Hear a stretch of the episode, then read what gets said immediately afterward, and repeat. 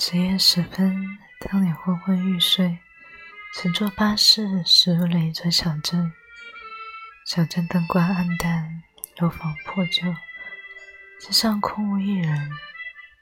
透过巴士的窗户，你能看到某间房屋正窗帘大开。也许巴士就在哪儿停下来，等待绿灯。在所有这些活动当中，你会突然意识到。自己正凝视这座完全陌生的小镇，凝视着街边那空房屋敞开的窗帘。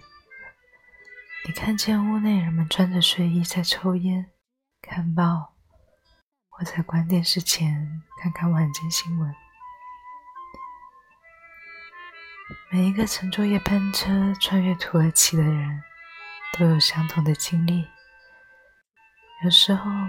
我们也许会和那些坐在家里的陌生人目光相对，和你每个小时六十公里的速度奔波至此，顷刻间戛然而止，只是为了看看这些人最困窘、最私密且又一成不变的生活细节。这个世界是多么的奇异，生活以如此神秘的方式告诉你。世界是由众多各不相同的生活、各不相同的人构成的。当我们打开冰箱，看到罐头和西红柿，或许我们会嫉妒着同样生活的其他人。我们拿自己和别人比较，我们热衷于选择这样那样雷同的事物，介意觉得自己也因此拥有他们的生活。